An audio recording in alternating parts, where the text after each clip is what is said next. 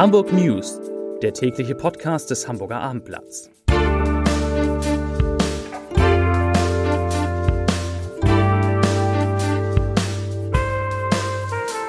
Moin, mein Name ist Lars Heider und heute geht es um die Frage, wie die Sicherheit in Regionalbahnen und darüber hinaus verbessert werden kann. Weitere Themen. Hamburg kommt bei der Überprüfung neuer Mitarbeiterinnen und Mitarbeiter nicht nach. Das Kaffeeseeterrassen, die Legende ist gerettet und Klaus Michael Kühne gibt dem HSV tatsächlich noch mehr Geld dazu. Gleich mehr. Zunächst aber wie immer die Top 3, die drei meistgelesenen Themen und Texte auf abendblatt.de. Auf Platz 3 Immobilienpreise. Banker erwartet Rückgang um bis zu 40 Prozent. Auf Platz 2 Hamburg-Wetter sind die Temperaturen noch normal. Und auf Platz 1 Kühne gibt dem HSV 30 Millionen Euro auch für Transfers. Das waren, das sind die Top 3 auf abendblatt.de. Brock steht und kein Ende. Mit gemeinsamen Vorschlägen zur Verbesserung der Sicherheit in Zügen und auf Bahnhöfen sowie zum Umgang mit ausländischen Intensivtätern gehen Hamburg und Schleswig-Holstein in die Innenministerkonferenz, die morgen in Berlin beginnt. Die Maßnahmen sind eine Konsequenz aus der tödlichen Messerattacke in einer Regionalbahn von Kiel nach Hamburg, bei der zwei junge Menschen starben. Und sie sollen helfen, das Risiko solcher Taten künftig zu minimieren. Das haben heute Innensenator Andi Grote aus Hamburg und Sabine Süterlin-Waag aus Schleswig-Holstein, die dortige Innenministerin, gesagt. Beide Länder wollen eine Regel- und Verkehrsüberwachung in Zügen des Regional- und Fernverkehrs und auf Bahnhöfen in ganz Deutschland. Zudem sollen dort Waffenverbote gelten. Um mehr Polizeibeamte in die Züge zu bekommen, sollen neben Uniformierten auch zivile Kräfte den Regional- und Fernverkehr kostenlos nutzen dürfen, wenn sie denn eine Dienstwaffe und ihren Dienstausweis dabei haben.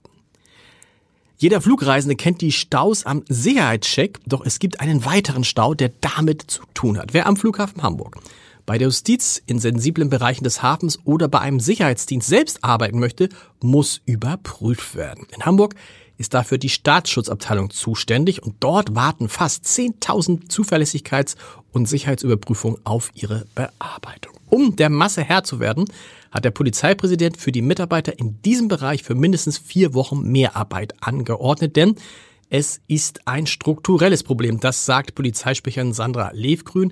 Immer mehr Bereiche in der Stadt, immer mehr Aufgaben seien sicherheitsrelevant und entsprechend stark wachse die Nachfrage an Überprüfung. Und das wird eher noch zunehmen, denn Hamburg ist in diesem Jahr Gastgeber des Tages der deutschen Einheit und auch 2024 finden in Hamburg mehrere Spiele der Fußball-EM statt und da wird wieder mehr Personal gebraucht und damit auch mehr Überprüfungen. Eine Hamburgensie ist gerettet. Das Bezirksamt Hamburg-Mitte kauft der Hamburg Messe- und Kongress GmbH das traditionsreiche Café Seeterrassen in Planten und Blumen ab. Der Notartermin ist für Ende Juni angesetzt. Nach Abendblatt-Recherchen soll der Kaufpreis für den markanten 50er-Jahre-Bau mit Blick auf den Parksee bei unter 150.000 Euro liegen. Ralf Neubauer, der Bezirksamtschef in Hamburg, sagt, ich zitiere, Planten und Blumen ist ohne das Café Seeterrassen längst nicht mehr denkbar. Zitat Ende. Und langfristig soll da jetzt auch wieder ein Restaurant ausziehen. Und dieser Ort, dieser schöne Ort mitten im Park, zum Leben erweckt werden. Bis dahin sei es jedoch, das sagt jetzt Hamburgs Finanzsenator Andreas Dressel, ein weiter Weg.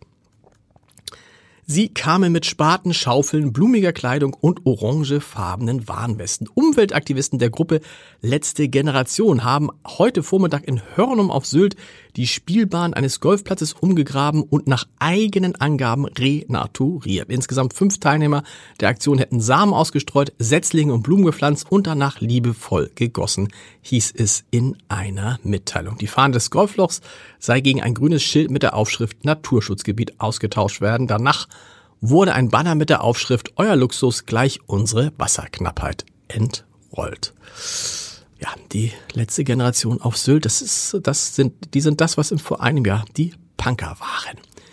Vielleicht demonstrieren die radikalen Klimaschützer ja bald auch im Volksparkstadion. Trotz des erneut verpassten Aufstiegs erhält Fußball-Zweitliga-Club Hamburger SV von Investor und Anteilseigner Klaus Michael Kühne über dessen Holding weitere 30 Millionen und Euro. Und darüber freut sich natürlich HSV-Finanzvorstand Erik Hüver. Der sagt dazu, Dieses besondere Engagement der Kühne Holding im besten Interesse des Clubs garantiert im besonderen Maße, zweimal besonders, die nachhaltige Entwicklung, erhöht die finanzielle Agilität und trägt mit Weitsicht zur effektiven Risikovorsorge unseres HSV bei. Ja. Das klingt gut und noch besser wäre es, wenn man mit den 30 Millionen dann Spieler kaufen würde, mit denen man im nächsten Jahr in die erste Liga aufsteigen kann. So, und dann habe ich natürlich noch einen Podcast-Tipp des Tages an einem besonderen Tag. Denn heute haben zwei Politiker Geburtstag, die sehr, sehr weit auseinander sind äh, in allen Bereichen und trotzdem am gleichen Tag Geburtstag haben. Geburtstag hat heute der ehemalige amerikanische Präsident Donald Trump und der aktuelle deutsche Bundeskanzler Olaf Scholz. Olaf Scholz, ehemaliger Hamburger Bürgermeister, wird heute 65 Jahre alt und da, auch darüber, über den, über den 65 Jahre alten Kanzler, der fitter wirkt als, äh, als viele andere in dem Alter und sehr, sehr fit wirkt für den Job, den er macht, habe ich mit dem Publizisten Haju Schumacher in unserem Podcast www. Äh, in unserem Podcast, Entschuldigung, das Scholz-Update gesprochen und das können Sie sich anhören unter, jetzt kommt's, www.abendblatt.de slash podcast. Und wir hören uns morgen wieder, wenn Sie mögen, um 17 Uhr mit den Hamburg News. Bis dahin, tschüss.